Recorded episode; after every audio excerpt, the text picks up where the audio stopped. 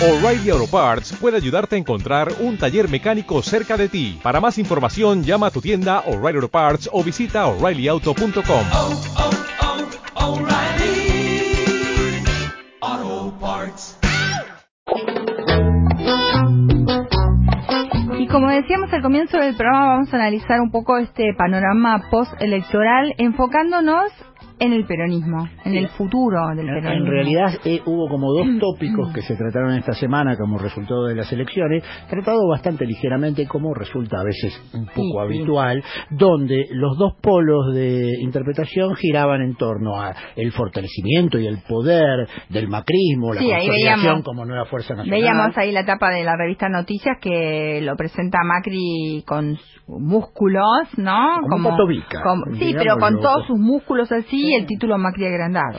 Sí, Esa y- fue una línea de análisis. Y el otro tópico tiene que ver con qué va a pasar con el peronismo, qué sucede con el peronismo, que obviamente se ha asomado en sus diversas vertientes como el espacio opositor, pero según dicen, desangrado, roto, hecho pedazos, con lo cual han vuelto viejas discusiones. ¿Se muere el peronismo? ¿Algo lo reemplaza? Eh, vamos a entrevistar a Alejandro Horowitz, él es ensayista, periodista, docente universitario, doctor en Ciencias Sociales por la Universidad de Buenos Aires, autor de Los Cuatro Peronismos, El País que Estalló, Las Dictaduras Argentinas, entre otros libros. Bienvenido a Ruido de Medios, buen día Alejandro Horowitz, ¿cómo estás? Buenos días, ¿cómo están ustedes? Aquí estamos analizando el peronismo. Bueno, Una vez más. y, y pidiéndote a vos, digo, Alejandro es autor de un libro ya clásico, eh, tiene casi 30 años y creo que se fue reeditado hace poco, que es Los Cuatro Peronismos, que tal vez fue el primer análisis en el cual se planteó la pluralidad de lo que parecía una cosa monolítica y plantea cuatro momentos. Eh, ¿Estamos en qué momento del peronismo? ¿El kirchnerismo fue un quinto momento? ¿Se viene un sexto momento?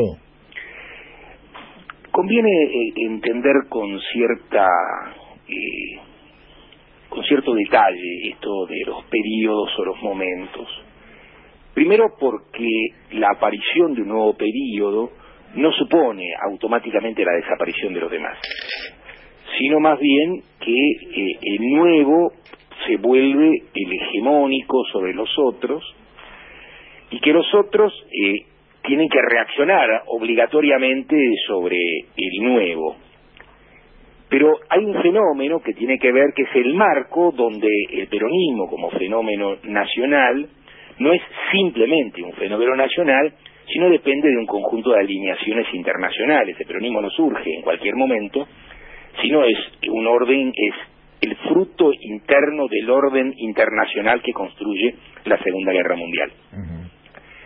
El hecho de que dos superpotencias, una presuntamente de izquierda y otra eh, los Estados Unidos,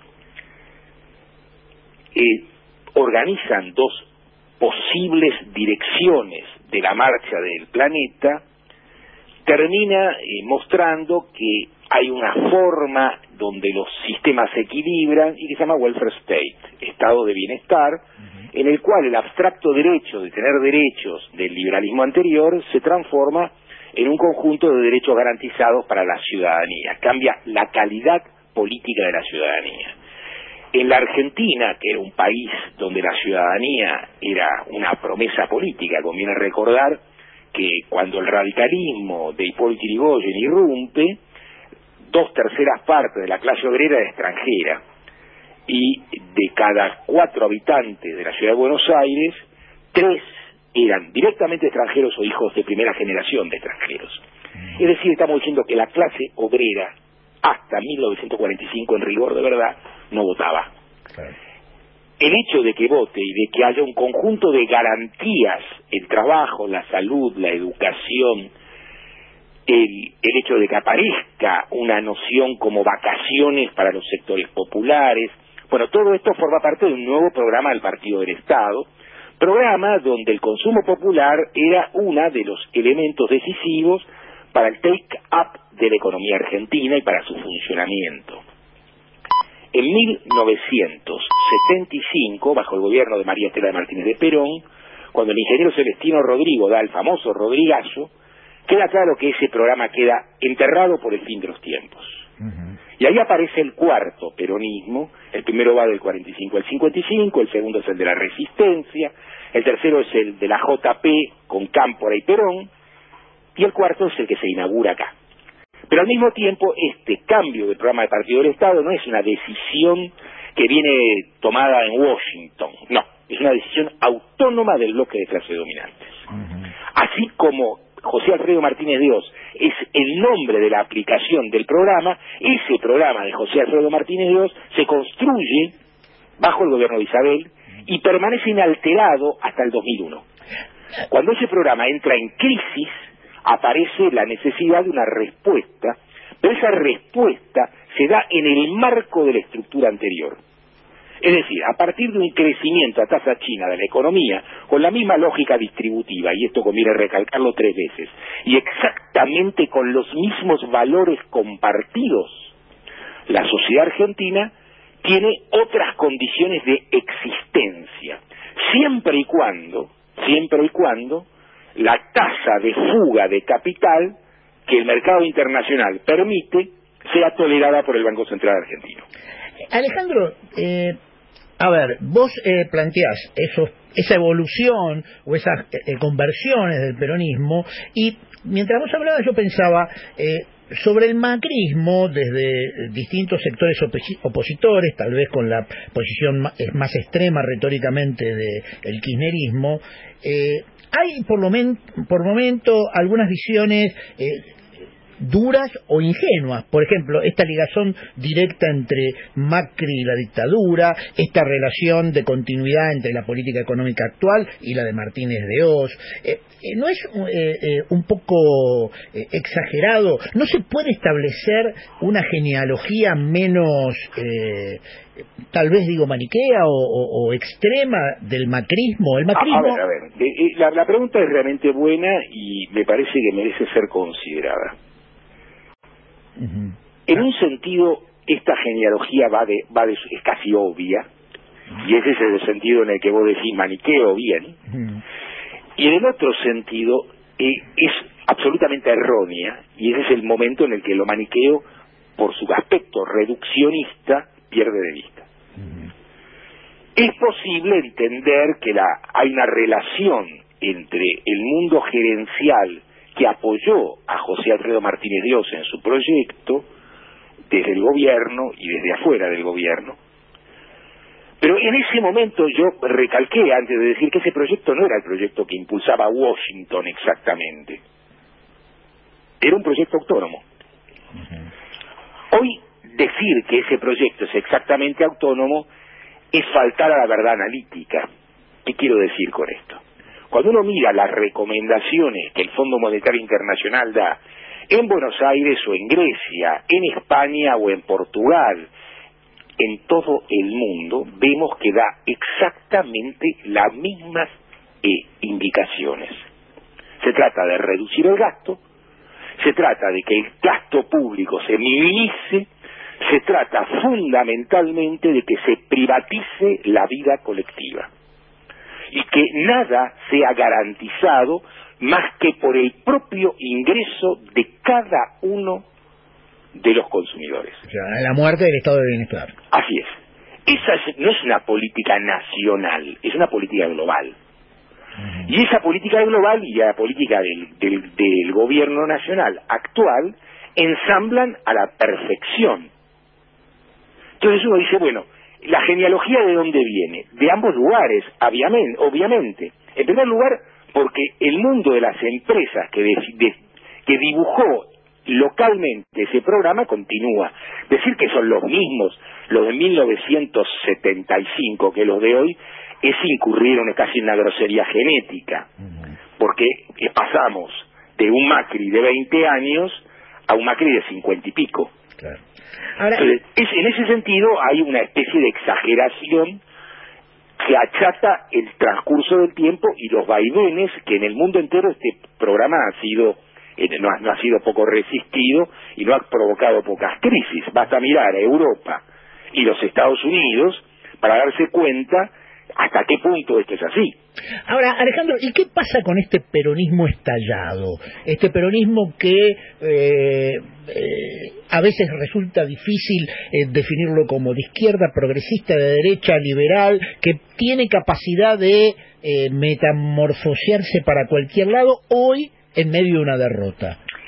La actitud política más interesante que el peronismo ha mostrado a lo largo de esta historia es lo que acabas de decir, su aptitud para la metamorfosis.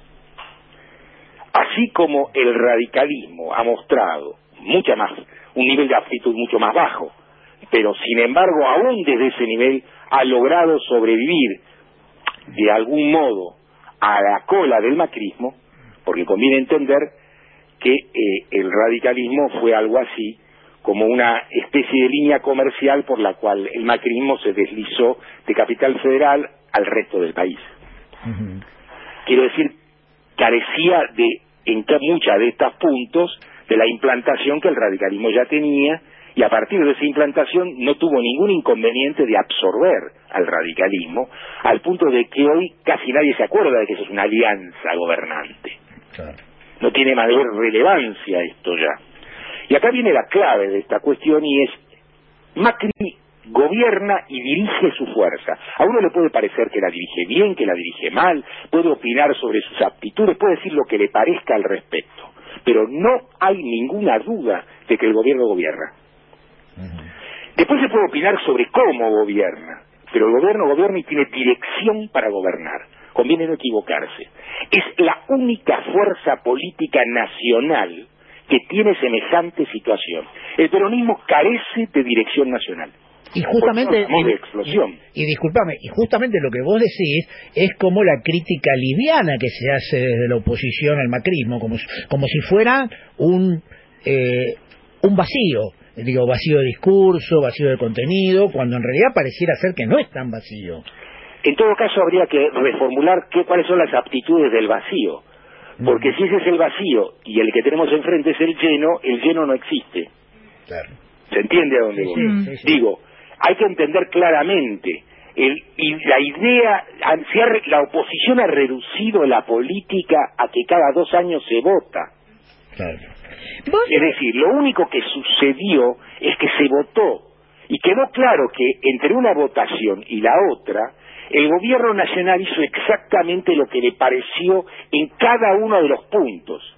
Si bien es cierto que tuvo que retroceder, no fue por la oposición política del Parlamento, fue por la oposición de las calles y la relación entre las calles y el Parlamento, entre el movimiento dinámico y el Congreso, está rota. Alejandro, vos dijiste recién el peronismo carece de conducción nacional. ¿Por eso pierde? ¿Porque no tiene Eh, conductor, pero un líder? una fuerza sin conducción nacional no es que no tiene conducción nacional, no tiene conducción nacional propia, tiene. El gobierno conduce al peronismo también. Sí. Conviene no equivocarse al respecto. Miremos a los intendentes, miremos a los gobernadores. ¿Quién los conduce? ¿El PJ? No, no, no. A la hora de la verdad, La necesidad los conduce, ¿no? ¿cómo? La necesidad los conduce. Sí, sí, la necesidad bajo la forma de adelantos transitorios del tesoro. Claro. Sí, sí, sí, sí. Bien, entonces ya sabemos el nombre de la necesidad. Y esos intendentes, esa federación de intendentes, que son los partidos políticos, son cosas que carecen de otra dirección que no sea la Caja Nacional. Porque en última instancia la política se ha vuelto una actividad gerencial. Ahora- para un gerente los insumos no son sustituibles. Claro, ahora, pero daría la impresión de que el peronismo podría ir terminando, en este contexto que vos planteás, en pequeños partidos federales. Eh, mirá, la lógica interna, ya no solo del peronismo, sino de la política argentina, es una lógica de intendentes. La lógica de intendentes, el intendente puede ser K, no K, anti-K, re-K. Si vos te tomás el trabajo de mirar las filiaciones de los intendentes que tienen más de tres periodos en la provincia de Buenos Aires, y son unos cuantos, vas a ver que fueron de todo. Sí, claro. Entonces, ¿esto qué quiere decir? Nos dice bra- bravamente que el único principio que rige la política es sobrevivir. Eh, Ahora, te quería introducir otro tema que por ahí eh, no es excesivamente transitado en los medios, pero sí en el mundo más académico. En relación al tema de las llamadas clases medias, que también son tantas como los peronismos que vos planteás. Este, ahora, daría la impresión de que a pesar de que son eh, menospreciadas desde muchos sectores políticos, las llamadas clases medias son el centro necesario para cualquier dispositivo político electoral. Es decir, uno o lo he escuchado, o lo han dicho, el, primer peronismo cayó cuando perdió las clases medias, eh, Cristina misma por ahí, en una situación económica por ahí no tan distinta como la de hoy, lo que generó es rechazo en esas clases medias. Eh, ¿Qué pasa con esas clases medias que pareciera que no, no estarían alineadas en la llamada grieta? Fíjate bien, este es el país sociológicamente más curioso que podamos denominar. Si vos le preguntás a un trabajador del subte de qué clase social es, él te va a decir que es de la clase media. Si vos le preguntás a buena parte de los que viven en condiciones de semi-marginalidad, pero son propietarios de alguna cosa, te van a decir que son de la clase media. Si vos le preguntás al gerente general de la General Motors de qué clase social es, también te va a decir de la clase media. ¿No te parece curioso? Sí. La clase media está sobre representada porque es la clase de referencia que no se hace responsable de nada. Si uno hubiera preguntado a Victorio Campo, a José Alfredo Martínez Dios, de qué clase social era, jamás te hubieran dicho que eran de la clase media. Claro. Se hacían responsables de la clase de la que formaban parte Y eran orgullosos de esto, estaban Claro, orgullosos. y consideraban, Martínez de Olo me lo dijo muchas veces, consideraban que eh, haber nacido en esas condiciones obligaba de una manera diferente por haber tenido y tener posibilidades diferentes. Se hacían cargo de la sociedad argentina. Mm. Era la época en que una clase dominante era una clase dirigente. Las clases dominantes de la Argentina hace décadas que no son clases dirigentes. Ahora- no se proponen otra cosa que hacer caja, Claro. igual que los intendentes.